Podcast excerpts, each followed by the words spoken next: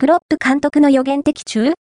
コーチーニョがリバプール対談後について語る2013年から2017年まで、リバプール、イングランド一部の主力選手として大活躍し、同クラブで確固たる地位を確立したブラジル代表 MF フェリペ・コーチーニョ。2018年1月にスペイン一部のバルセロナへ移籍した際は多くの注目を集めたが、かつてリバプールの10番を背負いチームを牽引した輝かしいキャリアから一転、31歳になった現在は苦難の道を歩んでいる。バルセロナ所属時は、ラリーガで2度の優勝を経験するなど、成功を収めたコーチーニョ。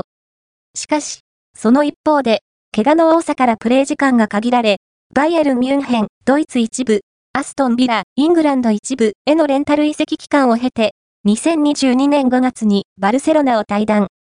アストン・ビラに完全移籍後、2023年9月にカタール一部のアルドハイルへ期限付き移籍している。